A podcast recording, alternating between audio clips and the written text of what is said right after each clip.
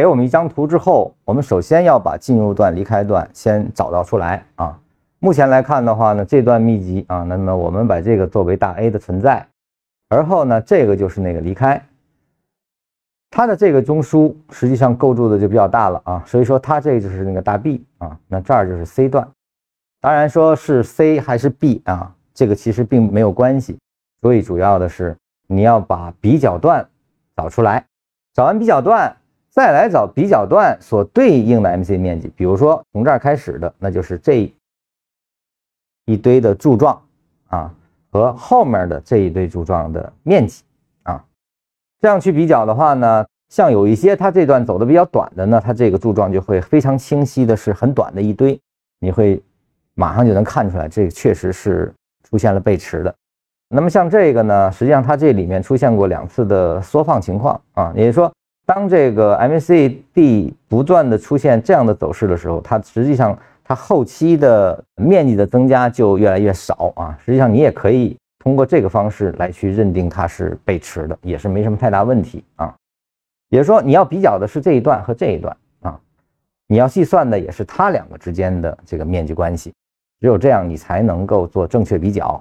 那么，这里面的这个上所对应的这个面积是不作为计算比较的啊。那我们要比较这个中枢在构建的时候，它在哪里结束？实际上看什么？看下方的。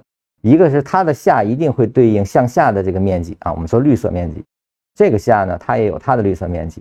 当后面这个绿色面积小于它的时候，那么当它拉回零轴，这一点很重要，拉回零轴所对应的这个地方，就是可以认定这个下向下结束啊。你从这儿开始介入，就是合理的啊。在介入过程中，我们再来跟踪它的 MACD 面积变化就可以了。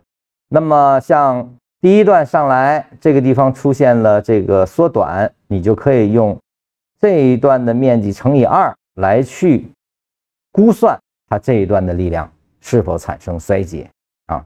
那么由于这段比较大，实际上乘以二的话，它这一块比前面这块还是大的，所以呢，你还是可以再往上拿一拿啊。那么这儿出现了缩短，那么它这儿的背驰就是比较显著了啊。这个就是。整个的两套模型，实际上啊，也就是说，找到离开段和背驰段，通过面积比较，而后呢，在中枢内构建的时候，通过下方的面积比较，拉回零轴作为观察点啊，这是两套办法。